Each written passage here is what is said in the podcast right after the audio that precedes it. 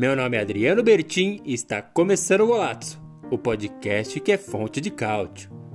Você que gosta do futebol italiano e quer ficar por dentro de tudo, bem-vindo! Esse podcast é feito para você. Aqui vamos entregar sempre as melhores notícias, curiosidades e acontecimentos do campeonato italiano e da Azzurra. E aí, vamos nessa? Esse é o Golazzo, o podcast que é fonte de cálcio.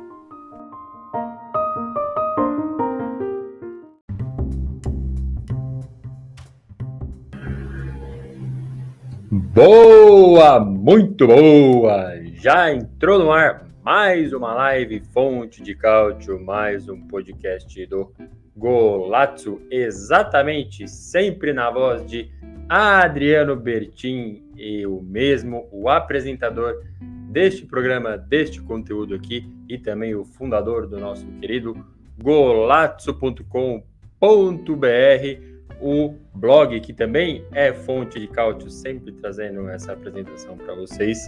E é claro, iniciando mais um programa aqui, mais do que especial, porque é uma coisa que não acontecia há pelo menos 33 anos, como eu bem disse aí nos últimos, aliás, no último programa nosso, um Adriano inteiro de espera aí para isso acontecer. E o que, que é exatamente isso?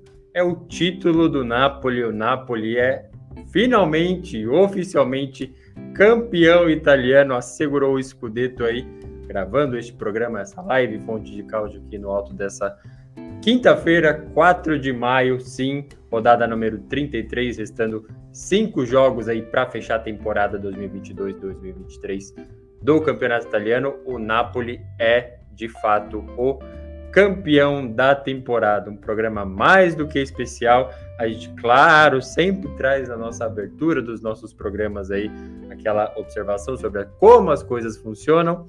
A maioria de vocês já está acostumado com a live Fonte de Cálcio no YouTube, que é transformada em podcast disponível no Spotify posteriormente e quase sempre sendo gravada no domingo após ali os jogos que aconteceram no tradicional domingo de futebol italiano. Mas é claro que a gente abre a nossa exceção para trazer o programa que é verdade deveria ter ido ao ar no último domingo, mas não aconteceu. É, o Napoli perdeu aí a chance, o primeiro match point, a primeira, a primeira chance de se tornar campeão italiano, mas não escapou da segunda vez, rodada e meio de semana. Quinta-feira, o último jogo, exatamente o que levou os Azzurri aí a campo. E é por isso que estamos aqui gravando a nossa live Fonte de Caute falando desse título histórico, a história sendo feita. Foi assim que eu disse lá no meu Twitter, porque sim, fazia muito tempo que o Napoli não era campeão italiano.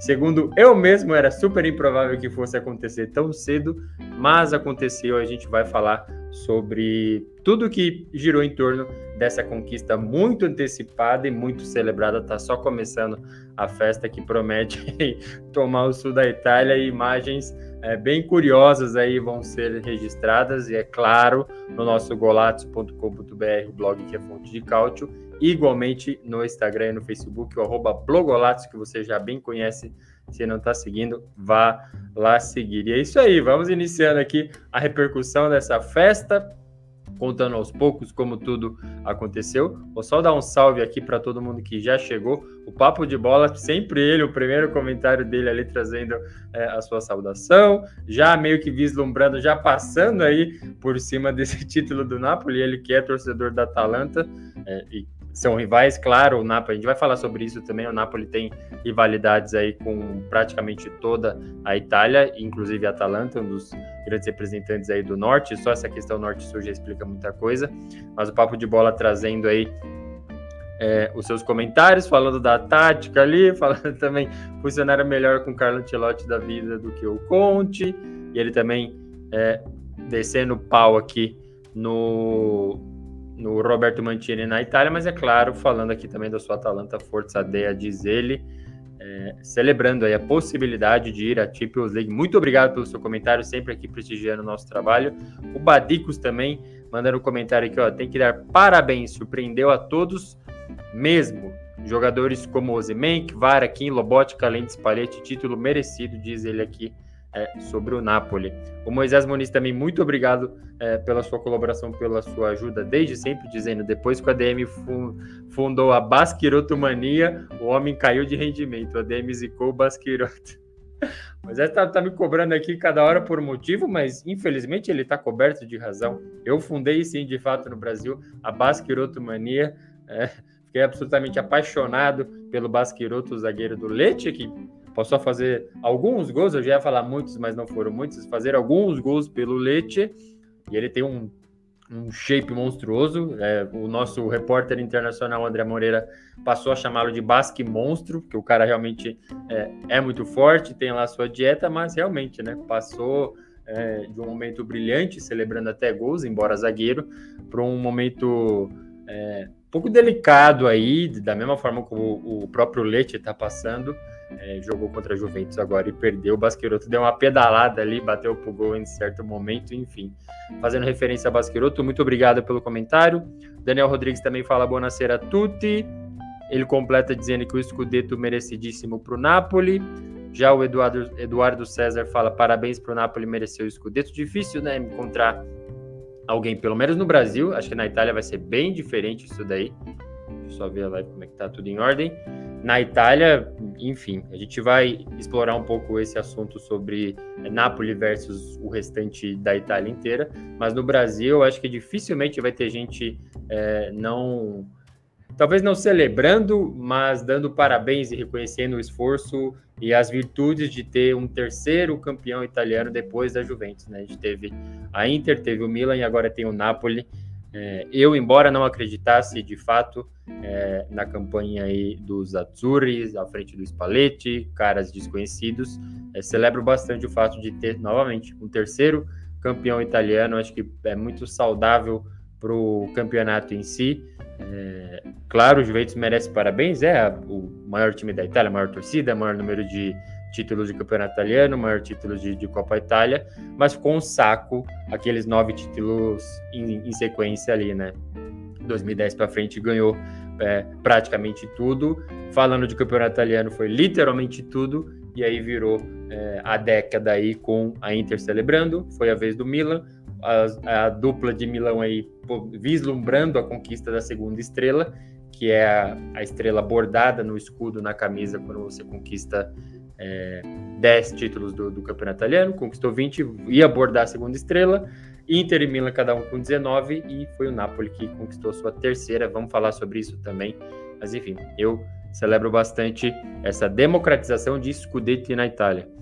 O Daniel Rodrigues fala: a festa em Nápoles só vai parar quando começar a nova temporada. Vai ser difícil, viu? eu tenho essa mistura de sentimentos. Até não sei o que vocês acham, se gostariam de estar lá ou não estar lá, porque como a gente bem disse na, na última live Fonte de Cálcio, no último podcast, é, a, a situação em Nápoles estava assim, meio que se preparando com a segurança no estádio, fora do estádio e até os hospitais. Os caras estão pensando em todas as possibilidades. Vetaram celebração dentro do Vesúvio também, porque tinha gente querendo ir para lá. Enfim, um, uma grande salada lá acontecendo em Nápoles. O Eduardo César falando, uma alegria para o sul da Itália depois de tanto tempo, realmente. E ele ainda diz, na próxima será difícil. Duvido que o Napoli consiga manter boa parte desse time para a próxima temporada. Exatamente. Eu vou já começar é, pegando esse esse gancho aí deixado pelo nosso amigo Eduardo, porque é, eu fui um dos, um dos caras, né, que duvidou bastante dessa campanha do Napoli. Até eu, eu faço questão de lembrar isso na antes da temporada começar, antes dos times fecharem o elenco ali para as contratações na janela principal, que é no verão europeu, no meio do ano, eu fiz o meu vídeo fazendo previsões ali baseado em, em achismo, claro, é, vendo o que, que tinha de movimentação do mercado até o momento e falando, bom, eu acho que esse time vai terminar aqui, vai terminar ali, e assim seguindo. Acertei algumas coisas, eu já sei, mas uma que eu fatalmente errei foi exatamente o título. Por quê? Eu disse, e eu lembro bem, e eu vou reagir a esse vídeo, já é uma promessa, já é uma coisa que eu estou reforçando que vai acontecer logo menos aqui no canal que é Fonte de Cálcio, que eu duvidava bastante do, do potencial do Napoli. E eu mesmo disse que eu duvidei do Napoli na temporada anterior e tomei na cabeça, porque foi uma campanha muito boa. Eu não esperava que o Napoli terminasse na terceira colocação, fosse para a Champions League e tudo mais. E aí eu cheguei e falei o seguinte: eu duvido que esse Napoli consiga é, manter. Eu já tomei na cabeça por duvidar uma vez, eu vou duvidar novamente. Sim, eu duvido novamente que o Napoli vá ser campeão italiano, ou que vá fazer uma campanha digna de terceira colocação que fosse. E aí, acho que no antes de encerrar o ano, antes de fazer a pausa para as festas em dezembro, eu já estava arrependido, já claramente. Assim, é um time que não tinha perdido até dezembro, foi perder a primeira partida somente na volta das festas em janeiro para Inter no San Siro, e aí a gente fala, putz, agora lascou, agora perdeu a primeira, vai desandar. E aí não desandou coisa nenhuma, tomou outras derrotas depois na sequência, é, não imediata, mas na sequência do, do calendário, perdeu para o Milan de 4 a 0 em casa, caiu na Champions League, então foram assim pequenos obstáculos aí pro, pro Napoli que simplesmente não foi sentido em nenhum momento. Eu acho que é, esse empate com a Salernitana num derby também com o time do Sul deu uma ameaçada, sinceramente. Acho que o, a festa estava toda preparada para ser dentro do estádio, depois invadir as ruas de Nápoles ainda no, no domingo, faz o feriado na segunda-feira. Então, tudo esquematizado não aconteceu. E aí, aos sete minutos do jogo dessa rodada, rodada 33, já passando para esse assunto também, é, sete minutos, toma um gol, sete ou 13, 13 minutos, toma o gol da Udinese jogando na Dacia Arena. E aí lascou tudo, né? Porque como que estava a situação para esse título se desenhar, para esse título se materializar? A Lazio, se não vencesse o Sassuolo jogando um dia antes em casa, já entregaria o título para o Napoli. Então tinha que vencer. Basicamente, para a Lazio vencer é, o campeonato italiano, teria que triunfar em todos os demais jogos da, da temporada e o Napoli perder todos os seus jogos. E aí, sim, a Lazio venceu, deu uma sofrida, mas venceu o Sassuolo em casa e aí deixou a responsabilidade uma vez mais para o Napoli, dependendo novamente só de si. Bastava um empate ou vitória, só não podia perder. E aos 13 minutos me toma um gol da Udinese e vai para o intervalo perdendo de 1 a 0.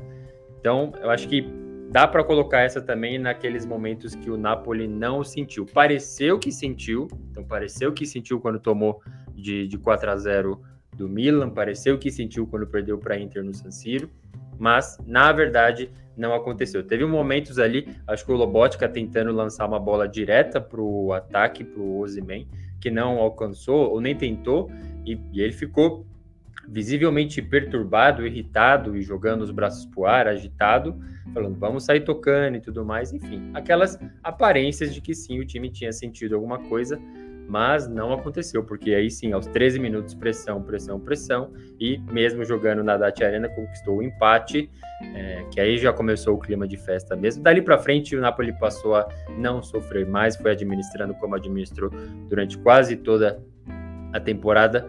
Uma gratíssima surpresa para o azar do Adriano que gravou aquele vídeo falando sim, de é, duvido desse Napoli. Quem é que Varasquelli? Eu disse isso e agora eu tenho que lidar com as consequências, mas sim, é, gratíssima surpresa esse título do Napoli conquistado fora de casa. Teve aquelas particularidades, né, que a gente sempre lembra. Circulou aí durante a semana uma nota de uma torcida organizada da Udinese falando que é, no passado Milan não comemorou o título aqui, Juventus também não, a Inter também não. Então, napolitanos estão proibidos de celebrar o título em Udine ou na própria Dacia Arena. Beleza. O jogo não tinha nem acabado, já tinha torcedor jogando criança para dentro do campo. O cara jogou a criança e depois pulou, sei lá como que é, o possível filho dele caiu ali dentro do gramado, ele foi para dentro. Enfim, teve invasão de campo, teve comemoração é, dentro da Dacia Arena, no vestiário da Dacia Arena e com certeza em Udine também. Vários memes rolando aí na internet, não vou mencionar aí todos eles, mas teve com certeza a festa ali. Agora, daqui para frente, é loucura, né? Amanhã já é sexta-feira, então será que alguém trabalha em Nápoles? Como é que será que está a, a, a, movimentação agora no, no deslocamento do time? Não é perto, né? Embora o o trânsito entre províncias, ali entre cidades na Itália com o trem seja sensacional. Eu tive o privilégio já de ir, ali vai de, de Roma para. Fui de, de Milão para Florença, Florença para Veneza, Veneza para Roma, então você vai passando dessas próximas de Udine para Nápoles, ali tem, tem um chãozinho, viu? Então, é, eu acho que, que, que, o time deve estar tá já em, em, em, deslocamento, a gente já compartilhou as primeiras imagens aí da festa no próprio vestiário, a própria legada também trazendo é, material sobre isso, mas deve ir para a madrugada agora, e aí Deus sabe o que vai acontecer. Fica de olho no arroba Brogolato, a gente com certeza vai documentar tudo isso aí. Um título muito importante para o Napoli e eu digo também importante para o futebol italiano. Vamos ver o comentário aqui, ó. Daniel Rodrigues fala: o começo da Udinese foi promissor, mas acabou decepcionando nessa temporada no italiano. Você acha mesmo que, que, a, que a Udinese decepcionou? Vamos fazer um parênteses aqui, porque eu não acho, tá? Eu acho que eu acho que na minha previsão eu tinha colocado a, a Udinese lá para baixo porque já vinha com os jogadores que eu não gostava muito. O Sotil, não lembro dos, dos, dos trabalhos dele e pegou esse embrólio de, de, de, troca de técnicos aí. Mas sim, a Udinese chegou, se não está ainda, chegou a pensar em Conference League. Então pega aquela tríade ali de Bolonha, Torino e Udinese brigaram por, por, por Conference League em determinado momento, não devem ir. Mas brigaram, que para mim já é uma baita surpresa. O Bolonha com o Thiago Mota, acho que o Udinese na mesma situação. É, só que acho que acaba chegando no momento de, de se acomodar, sabe? Parece que quando pega um, um, time muito super forte, vai lá e consegue segurar, faz bom jogo, até vence, às vezes empata, mas às vezes parece que assim, não, a gente já fez tanta coisa, né? Se a gente empatar com o Spezia aqui em casa, vai estar tá tudo bem. Eu fiquei com essa sensação dessa tríade aí, mas no, no final das coisas, para mim, o balanço é positivo sim. Vamos avançando aqui com a nossa pauta especial Napoli campeão italiano depois de 33 anos. A gente traz na nossa nova manchete aqui é, o Scudetto após 33 anos é, de espera e finalmente o ouro pós-Maradona. É, a gente tinha até comentado né, a possibilidade, vislumbrado a presença do nosso repórter internacional aqui, o André Moreira, talvez ele entre, talvez não, vamos é, aguardar aí, vamos ver se ele é, se junta a nós. De que numa dessas conversas que a gente teve, acho que não é exagero, ninguém se sente ofendido quando fala que o, o, o Maradona colocou o, o Napoli no mapa, né? A gente é, lembra que trouxe até os dados, aliás, artigos totalmente atualizados no golazzo.com.br, tá? Maiores campeões italianos títulos do Napoli e tem uma linha do tempo só sobre o Maradona no Napoli, tudo que ele fez antes, durante e depois, até a morte do maior jogador aí da história do Napoli, se mantém. Infelizmente não conseguiu é, ver esse título aí, mas é, sim, segue como um, o, o, maior jogador de todos os tempos aí dos Azzurri, e eu não acho exagero, novamente repetindo, não acho que ofende ninguém dizendo que o, Maradona colocou o, o Napoli no mapa. A gente pega a história dele chegando em 1984, já com todo o problema de, de drogas e punição lá no Barcelona. No Nápoles também é motivo de mais um motivo de que é, de preconceito entre essa parte norte e sul da Itália, esse é, envolvimento do, do Maradona com, com, drogas, que dos dois Scudetti que o Napoli conquistou graças a ele, entre os jogadores, mas mais graças a ele foi sempre dopado e tudo mais, enfim, mais elementos aí da rivalidade é, regional que, que e, e, é uma característica, infelizmente, da, da cultura italiana e que é transferida para o futebol. Mas sim, Maradona chegou é, no Napoli em 1984 e ficou até 1991. Antes dele chegar, o que, que o Napoli tinha conquistado é, até o momento? Duas Copa Itália. Era o máximo que o Napoli tinha conseguido. Até chegou a ocupar a parte de cima da tabela ali, mas não, não tinha ido é, nada além disso. Conquistou títulos internacionais, então teve Copa da UEFA também, mas é, os títulos principais aí que sim ajuda a colocar primeiro no mapa da Itália e depois no mapa internacional e fazer o Napoli ser celebrado e comemorado. Tem até é, encontro de, de torcedores de São Paulo que teve aqui, eu vi o pessoal compartilhando no Twitter. Então, essa imagem aconteceu por causa desses dois, dois títulos italianos, que eram os únicos que o Napoli tinha até o momento, em 1986, 87 e 89. É, aliás, 90 e 91. Deixa eu só conferir aqui, só um minutinho.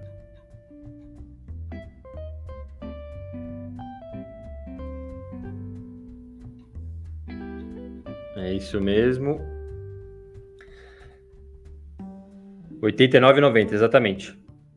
Deixa eu colocar 91 aqui nas notas. Não, 86, 86 87 e 89 90 os títulos italianos do Maradona pelo Napoli. Então, antes dele é, chegar nos Azzurri, era simplesmente duas Copa Itália, o que não é, é se jogar fora, não é de se menosprezar, tem uma história relevante, sobretudo nessa questão norte e sul da Itália, que eu vou ser até um pouco repetitivo aqui, mas acho que é importante. Sim, teve um desenvolvimento é, até industrial muito superior no norte do que no sul. A gente conta aquela história de que no sul da Itália, a Juventus sim tem mais torcida em todas as regiões ali do sul da Itália. Pensa no mapa, no calcanhar, no bico da bota, um pouco ali é, em cima dos dedos, no peito do pé ali, que é onde fica a Campanha, região é, onde está Nápoles. Ali é a única região que a Juventus não tem mais torcida no sul da Itália. Ali quem tem mais torcida é exatamente o Napoli. Ao todo, acho que é cerca de 2,5 é, milhões de torcedores napolitanos, mas no restante, sim, é a Juventus que domina. Então, é, ter um time ali que até os anos 80 tinha conquistado apenas duas Copas Itália, até é, de se elogiar, na verdade, dada a competição. Nesse período que, que o, o, o, Maradona jogou, 84 até 91 pelo Napoli, o, o Milan já estava montando aquele esquadrão que ia pegar ali esse, esse fim da década de 80 para 90 e vencer tudo. Acho que perdeu um, um dos títulos aí para o Hellas Verona, que também tem apenas um título do, do campeonato italiano. Então, pegou uma fase bem difícil, mas com Careca, Alemão, entre outras caras, mas enfim, Maradona é, foi responsável por dar esses dois títulos é, de campeonato italiano para o Napoli e ficou por aí, né? Ele deixou seus 115 gols marcados ali, se mantém como um dos maiores artilheiros. Eu acho que ainda é considerado o maior jogador, não à toa houve o rebatismo do estádio São Paulo depois é, de sua morte para Diego Armando Maradona, com, com toda razão. Ninguém usa a camisa 10 do Napoli, aí eu tenho um um pouco de discordância. Eu acho que se for de uma forma mais natural, para mim não tem problema nenhum. Mas saíram umas aspas aí do, do filho do Maradona, é, falando que a 10 do Napoli ninguém toca. Então ele dando ordens como se falasse pelo presidente, pelos jogadores, pelos torcedores, enfim.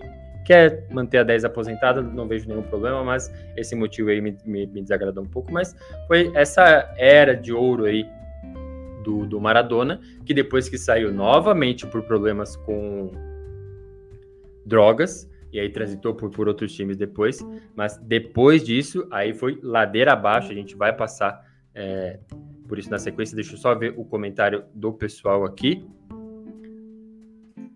O Moisés Muniz tinha falado aqui, ó, o Dinese, minha opinião, é o time de meio de tabela. Aqueles anos bons que fizeram foram consequentemente para Champions, mostra que foi algo fora do comum para eles. É, tinha, tinha o de Natali também, né? De Natali sensacional, ajudou bastante essa época. O Badix fala aqui, ó, achava que o Bolonha poderia fazer campanha melhor, mas acho que vai ficar pelo meio do caminho também, concordo. E mais um, um parênteses aqui sobre o Dinese, me lembra do Di Natale bons tempos, exatamente. Eu entrevistei o, o Siqueira, jogador brasileiro que jogou com, com o Di Natale, tá disponível aqui no canal também, uma das entrevistas mais da hora, assim, um cara sensacional, jogou com o, o Di Natale na Udinese e trouxe belos depoimentos aí sobre como era treinar com o Di Natale. É isso aí. Mas retomando aqui, então, passa essa fase aí do, do Maradona e a gente vai tentar levar até esse momento maravilhoso de, de celebração do terceiro escudeto. Então, apenas dois títulos de, de campeonato italiano. E aí, em 97, então Maradona sai ali em, em 91, e eu já fiz esse, esse parênteses aí no último episódio, no último podcast do Golato, ia fazer todo aquele editorial charmoso, e falando que é, o último escudeto foi ali em 90, 91, é exatamente o ano que eu, Adriano Bertin, fundador do Golato.com.br, nasci em 90, então 33 anos depois, o Napoli celebra um, tipo, um título de, de, de, campeonato italiano. Um Adriano Bertin inteiro de espera aí é, por esse título, mas não foi um, um, legado celebrado durante muito tempo esse do Maradona. Ele saiu nessas condições aí é, minimamente complicadas, envolvimento com drogas, mas é, em nenhum momento isso abalou a admiração dos torcedores por ele. Mesmo nas fases ruins, ele continuou acompanhando, celebrando, visitando o time, mas as fases ruins aconteceram é, de forma bem pesada, então teve esse rebaixamento depois em 1997, foi para a Série B, e quando chega em 2004, é, tá lá já nessa transição para a Série C e vem a a falência que decreta naquele momento, sim, a ida para a Série C. Hoje a gente sabe, a gente até documenta bastante no golatos.com.br sobre como é a rotina desses times que é, declaram falência. Gente está disputando a Série B, está disputando a Série C, e aí do nada some, tem a pontuação zerada, não pode nem disputar o restante dos, do, dos jogos, é, é refundado o time com outro nome, surge aonde? Na Série D, que é uma divisão praticamente amadora, onde estava o Catania agora, acabou de ser refundado, venceu a Série D, vai disputar a Série C, que é considerada é, uma divisão já profissional do futebol italiano. Né, nessa falência do, do Napoli em 2004, é, ia para a Série C. Então é para lá que foi o, o Napoli depois dessa falência. É, assim, é um, um, uma história que se repete, é quase sempre o mesmo, mesmo capítulo e após capítulo. Então é uma campanha ruim, uma crise financeira, um escândalo de, de corrupção, algo nesse sentido. O time vai à, à falência, tem que ser refundado, até pode jogar no mesmo estádio, mas vai com outro nome, às vezes um novo escudo. Depois atinge o futebol profissional novamente, recupera a marca original e aí é, passa a disputar o futebol profissional uma vez mais. É exatamente isso que aconteceu com o Napoli, só que lá em 2004. E aí teve esse capítulo em 2006, que foi o retorno à Série A. Só que foi justamente na época do Calciopoli.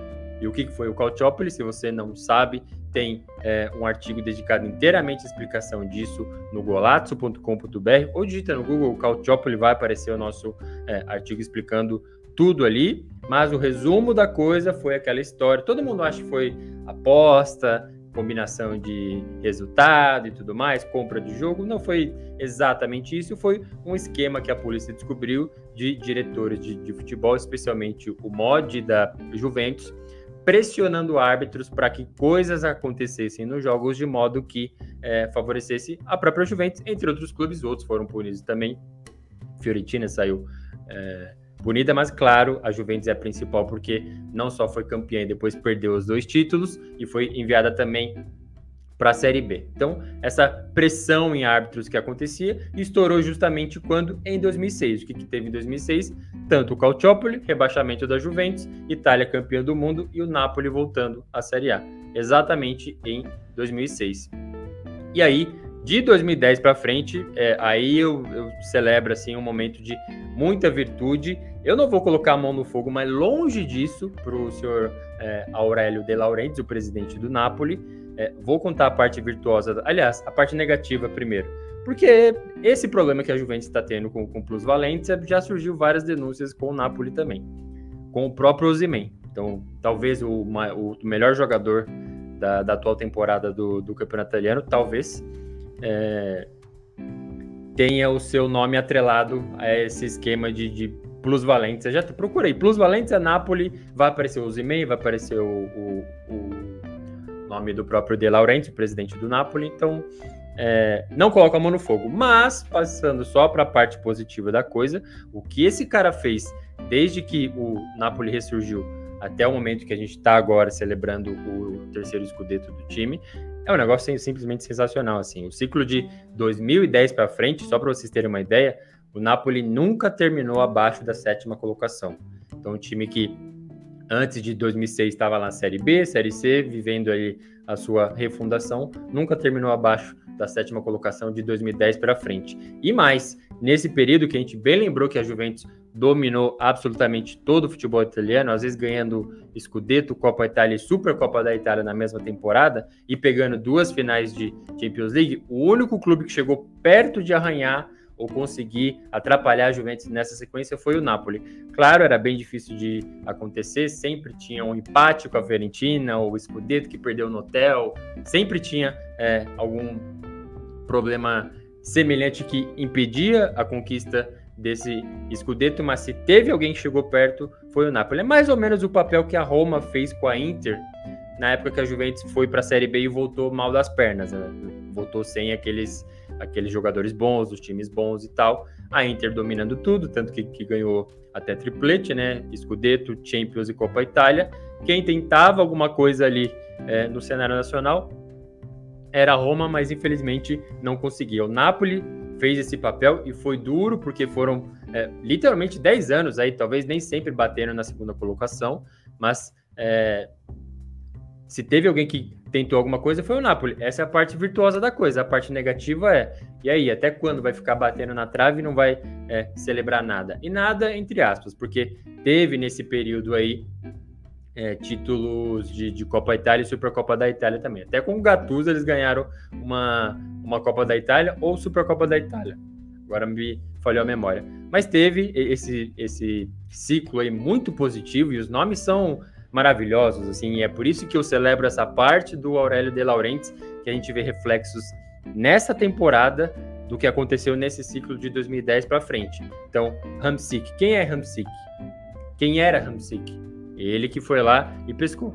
O Cavani já tinha demonstrações boas ali no, no, no próprio Palermo e até hoje é um dos que tem é, as melhores médias de gol ali pelo, pelo Napoli. Não está ali bem para cima nos artilheiros, mas pelo número de jogos a quantidade de gols que ele fez, inclusive na Juventus, é, é assim, é sensacional também. Outro cara muito adorado lá para os lados de Nápoles. Mertens também se tornou aí o maior artilheiro da história do Napoli, passou o Maradona também nesse ciclo, Insigne, é, claro, da casa, Koulibaly, enfim, vários outros nomes. E agora, nessa temporada, a coisa continua acontecendo. Então, assim, quem ia buscar um cara na Geórgia chamado Kvaratskhelia?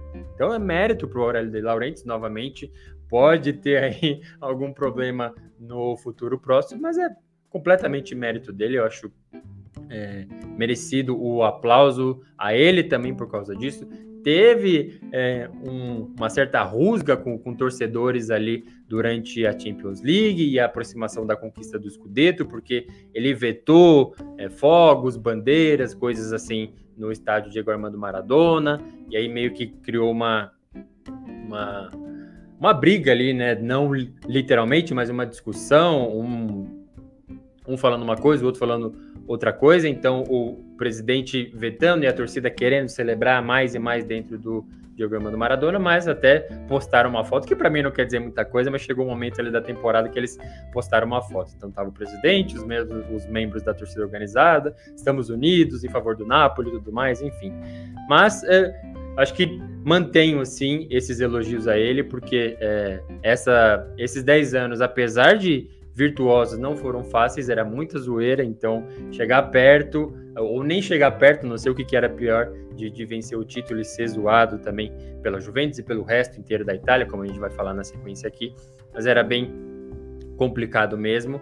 E a gente vê reflexos desse, desse trabalho dele com certeza. Acho que apostar no Spalletti, uma, uma vez mais, coisa que eu não apostaria, sendo bem sincero, e aí tá aí, agora eu tenho que me render ao trabalho dele. Primeiro título italiano dele finalmente aconteceu. Que o Varaskelia, o meu vídeo lá já diz tudo, o que eu não deveria dizer, mas disse. Lobotka, Zielinski, assim, vários caras jogando muito e quem iria descobrir? Por que, que esses caras não estão no Real Madrid da vida? Vamos baixar um pouco, quem não, não estaria na Inter, não estaria no Milan, é, em outros times, assim, estão no Napoli e jogando muito bem, então acho que é reflexo de um ciclo que foi duro, é, de 2010 para frente, mas agora que acaba com, com um prêmio muito, muito positivo, né? Abastecer aqui.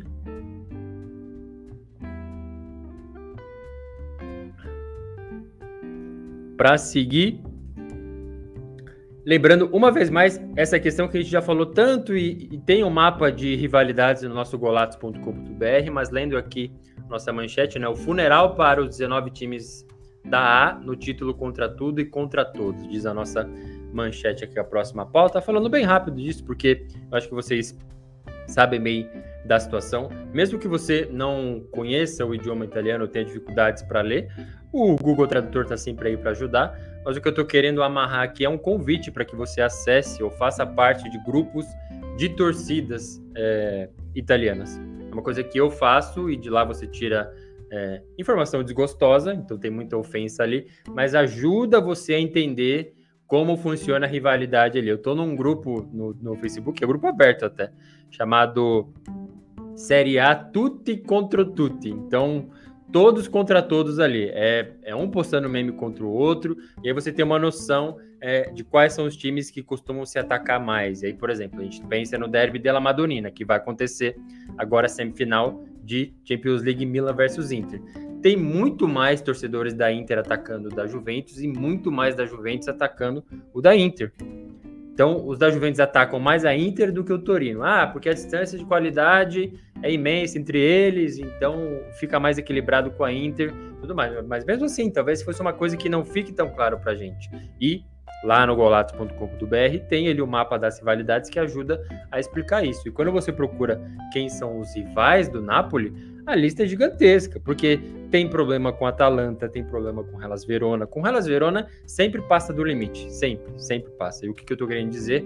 Que são aquelas ofensas preconceituosas que vão. Eu não vou reproduzir aqui esse discurso de ódio, mas durante a guerra na, na Ucrânia, lá, Ucrânia e Rússia, colocaram é, num jogo de futebol, a torcida do, do Hellas Verona, ou parte de sua torcida, colocou uma faixa com as coordenadas de Nápoles, como se fosse aquele destino, tipo, jogue suas bombas nessas coordenadas, mandando essa mensagem.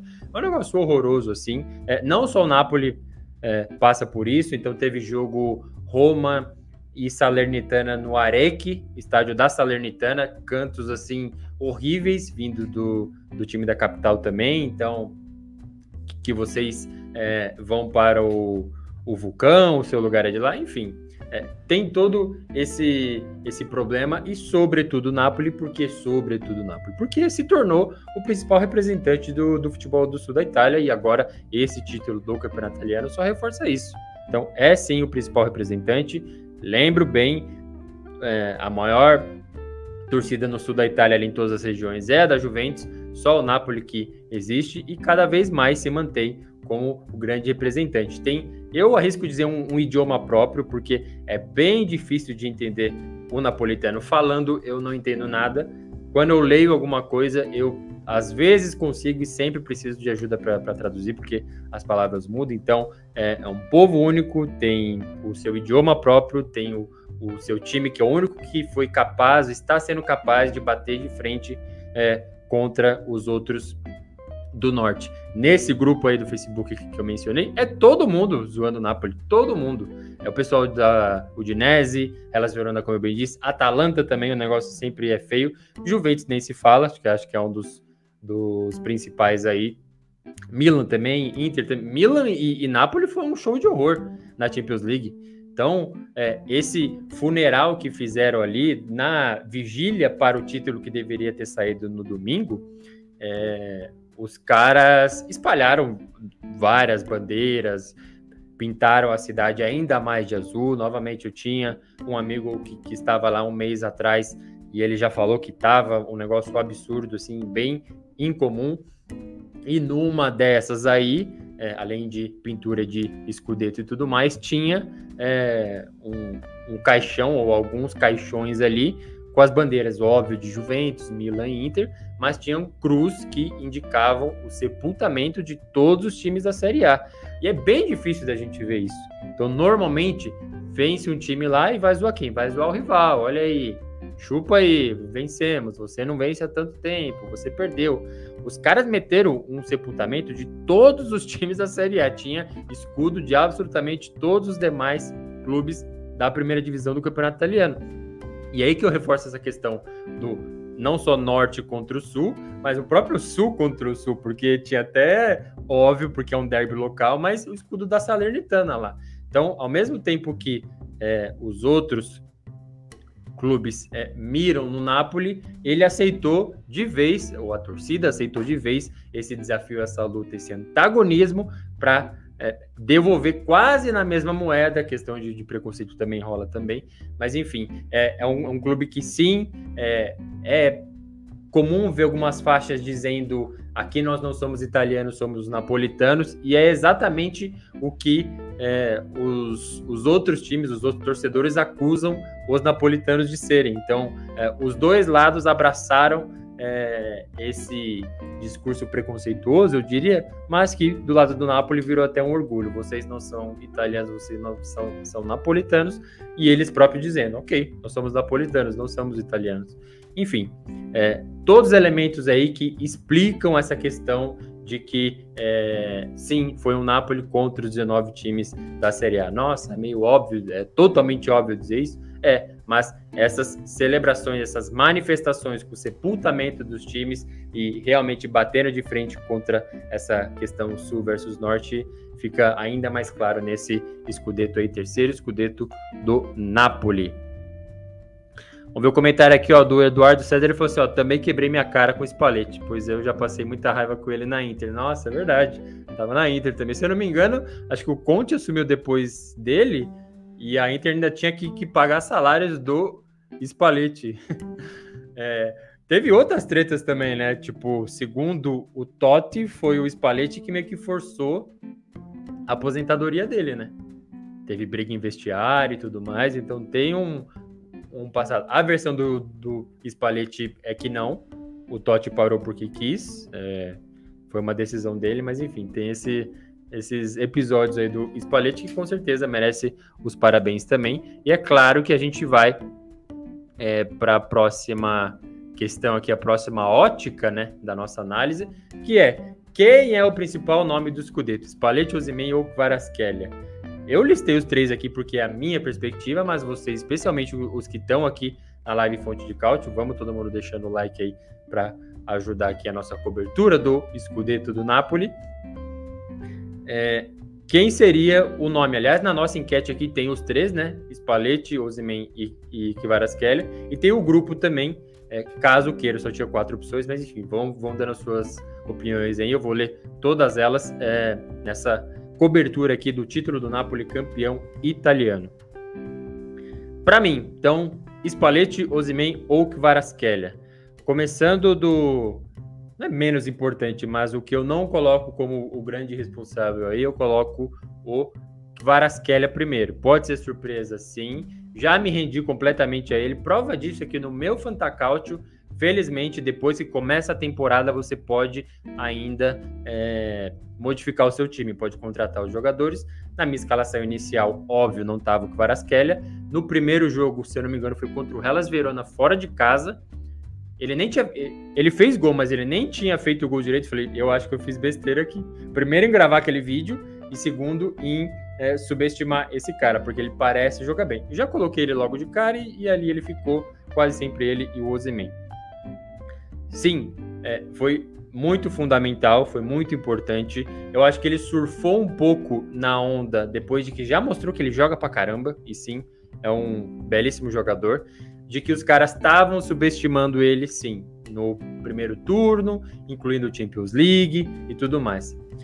Depois a coisa começou a complicar um pouco para ele. Ele ainda é, é decisivo igual? Não. Nos últimos jogos não tem sido. Quer dizer que ele tá jogando mal? Também não. Mas é, tem algumas evidências de que os caras começaram a manjar o seu jogo. Já saiu vídeo no YouTube com. É, ah, essa é a jogada que o Kvaratskhelia sempre faz. E é muito parecida mesmo.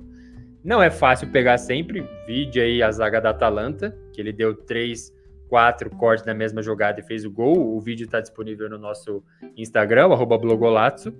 Mas sim, acho que partidas como a, as quartas contra o Milan, o Calabria anulou, assim, que o Varaskelia foi muito bem, mas total mérito do Calabria, não foi que o Varaskelia que jogou mal. E não só ele, né? O Napoli não foi o Napoli do campeonato italiano, mas teve uma não uma queda de, de rendimento, eu não acho que ele que ele caiu, mas é, passou a ser melhor avaliado e melhor encarado. E aí deu uma freada nele. Mas sim, eu acho que sem ele, talvez não acontecesse o Scudetto. Os outros dois, eu acho que sem eles não aconteceria o Scudetto. Com o Kvaratskhelia talvez não acontecesse. Então essa é a minha análise. No segundo lugar, e aí já mata quem é o primeiro, eu coloco o Ozyman. Para mim é sensacional o quanto ele evoluiu. É, é, só buscar os últimos episódios aí da, da outra temporada, o quanto eu e o, o André é, criticamos o Ozyman no sentido de que é, ou você chove uma bola na área ou deixa ele pronto para fazer, ou ele, com o seu é, talento para ser estabanado, vai perder a bola, vai dar uma canelada na bola e tudo mais. E mesmo nessa fase, nessas fases do Napoli, desde que ele chegou de que bate na trave, às vezes as coisas não funcionam, ele já tinha ido bem. Tinha marcado os seus dois dígitos de gol, se eu não me engano, nas, nas últimas temporadas. É, já estava se credenciando ali como líder, e é só ver é, ele gesticulando e gritando com o time, o quão líder ele se tornou, usando máscara até mesmo sem precisar, né? Para mim, já risco dizer que ele não precisa, desde que teve sua lesão ali, mas agora tem máscara até customizada para ele. Mas a quantidade de gols que ele fez, o modo como ele se doa e se importa com o time, aí sim eu acho que talvez não tivesse o Ozyman, talvez a coisa não tivesse é, acontecido aí da forma como aconteceu esse terceiro título do Napoli. Claro, se eu não me engano, nessa altura, com o gol que ele fez contra o Udinese, então o gol do título, entre aspas, foi dele também, são 22 gols, soma aí com as assistências, acho que é mais de 10 do, do Varaskelia, muitas para o próprio Osimhen, é uma dupla que funcionou bem, é, eu acho que sim, é, faria muita falta e talvez não, não acontecesse, eu acho que ele é mais importante do que o que Varaskelia nesse sentido, um, um bomber clássico aí de campeonato italiano, que deve terminar, talvez, na artilharia também, né? O Lautaro desembestou a voltar a fazer gols. Se eu não me engano, tá 22 a 19 agora para o Ozyman, enquanto eu gravo aqui esse podcast, mas sim coloco ele na segunda colocação. E na primeira colocação, aí eu me rendo completamente ao Spalletti, eu acho que é mérito dele. A gente tem muito hábito, né, de descer o pau nos caras e criticar bastante. É, o Alegre tem sofrido isso na Juventus, eu acho que ele vai ficar, mas enfim, tem sofrido bastante é, essas críticas. É muito fácil criticar treinador e quando esse título acontece, a gente tem que se render e aplaudir. Eu acho que é graças sim ao Spalletti que o título aconteceu. Eu acho que não fosse ele, as coisas não aconteceriam. Ah, aquele Napoli com o Sarri jogava melhor, talvez tinha nomes melhores, mas tá aí, não aconteceu. O Ensino aconteceu, o Mertens, todos no auge. É, às vezes com o Hansik, o Koulibaly na zaga. Nossa, o que eu critiquei quando saiu o Koulibaly e veio o, o Kim Min-jae lá. E o primeiro turno desse cara foi absolutamente sensacional, seguro, é, liderando a zaga também. Então, e assim, não são nomes muito virtuosos, né? Será que o Osman seria tudo isso numa Inter? Será que o Kvaratskhelia... Kvaratskhelia nem seria contratado por nenhum time, né? Vamos falar a verdade aqui. O Elmas, Lozano, enfim, são caras que parecem ter assim nos outros times da Série A, mas que funcionam muito bem no Napoli. E aí, para mim, é total mérito do Spalletti mesmo. É, conseguiu até equilibrar as coisas, por muito pouco não foi para a semifinal da Champions League também, e aí poderia pegar uma final também, o que já é um baita desafio. Um time italiano ganhando italiano e é, Champions League na mesma temporada novamente, né? Só aconteceu com é, a Inter no período recente. Então, acho que sim, tudo isso aconteceu graças a ele e para mim é o principal nome é, desse título do Napoli, com certeza. Eu coloco nessa ordem Spalletti, Osimhen ou é, e Kvaratskhelia, os responsáveis aí por esse título azzurro. Vamos ver aqui o que vocês comentaram. O Moisés Muniz fala Napoli agora maior que a Roma. A gente vai falar sobre isso já na sequência. O Erivan José, muito obrigado pelo seu comentário. Ele falou assim: ó, já passei raiva com o Spalletti na Roma. Forte abraço, amanhã Lega B de Bro. É isso aí, porra. Muito obrigado aí pelo seu comentário, é, o seu suporte também. E sempre lembrando, a gente tem que prestigiar a Série B sendo transmitida de graça no YouTube do canal de Bro. Se você não está inscrito ainda, vai lá, se inscreve no canal de Bro Esportes. É só sintonizar na hora do jogo recebe o alerta da transmissão da Série B e é com imagens e narração em português, Campeonato Italiano Série B. Simplesmente sensacional e, e ainda mais agora, o Frosinone já subiu e resta saber quem pega a segunda vaga automática, talvez o Genoa, e depois playoffs também vai ter é, transmissão e, e, a gente bem sabe quem acompanha a Série B. Playoff costuma ter muito mais é, emoção do que a própria temporada, né? Vamos acompanhar. O João dos Tomates fala aqui, ó. Napoli teve um orçamento maior que o do Milan por quase toda a última década, mas parece que é sempre um time pobre lutando contra o norte opressor. Exatamente. O Eduardo, o Eduardo César fala: Ozyman não tão bom assim, mas nessa temporada está jogando fino. É que a gente fica muito com a memória recente, né? Mas tenta lembrar o primeiro turno, assim. Não teve quase nenhum jogo que ele, que ele passou sem, sem marcar um gol. E ficou machucado, alguns também, ficou de fora. Então, acho que merece o seu aplauso, sim. O Moisés fala, ó, Dia e Zola no Napoli na próxima temporada seria uma boa? é, depende, né? Porque o Ozyman hora fala que quer sair, hora fala que não vai sair. É, alguém tinha comentado aqui que a perspectiva pro, pro Napoli manter, né? É, a busca pelo título e tudo mais vai ser difícil e eu acompanho.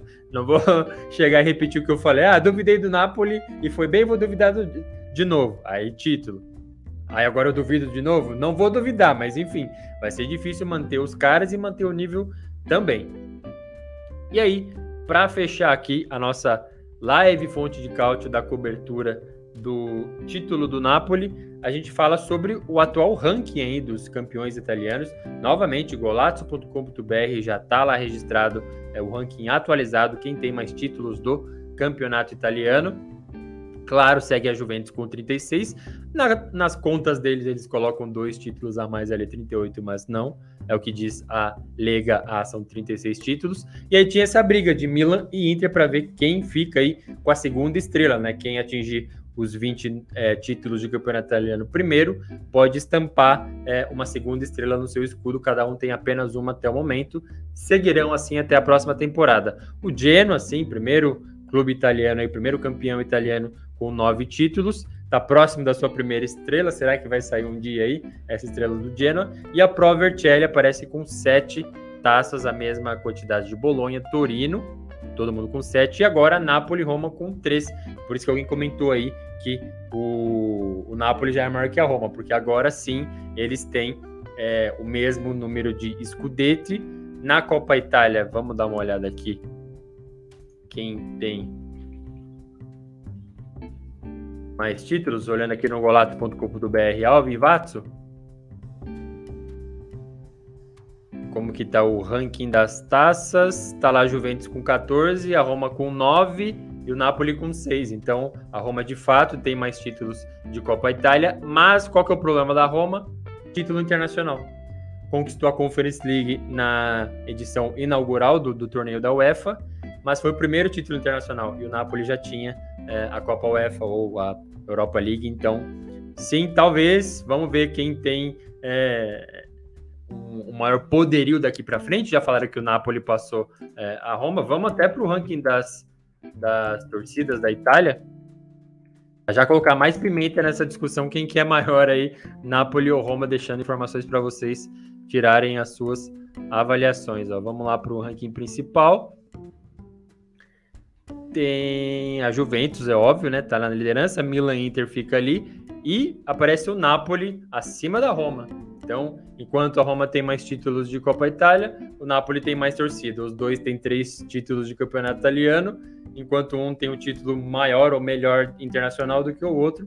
Uma briga boa. Deixa o convite aí para você tirar as suas conclusões sobre quem que é aí é realmente o maior entre Napoli e Roma. Bela discussão. O Badicos manda que o Orsolini do Bolonha seria um bom reforço para vários clubes, com certeza. Mas fica aí essa discussão. E assim a gente vai encerrando a nossa cobertura do Alvivatso aí, do título do Napoli, campeão italiano 2022-2023, como prometido no dia é, da confirmação do Scudetto. A gente gravou aqui o nosso programa, o nosso podcast Parabéns ao Napoli, parabéns ao torcedor napolitano e todo mundo que gosta de futebol italiano. Novamente, eu defendo a tese de que é, quanto mais é, houver aí diversidade nesses campeões italianos, melhor para a gente, que passou a última década inteira celebrando a Juventus com é, merecimentos, mas sim, essa diversidade aí no topo do futebol italiano é sempre muito é, bem-vinda. A gente vai encerrando aqui a nossa live Fonte de Cálcio. Então, eu agradeço novamente a todo mundo aí que tem cada vez mais ajudado a gente a levar esse conteúdo aqui dedicado ao futebol italiano e faça é, a sua colaboração sempre por meio de likes nos nossos vídeos, nos nossos posts também, enfim. Agradeço mais uma vez a você que acompanhou o nosso conteúdo até o final. Eu vou ficando por aqui. Um forte abraço e até a próxima!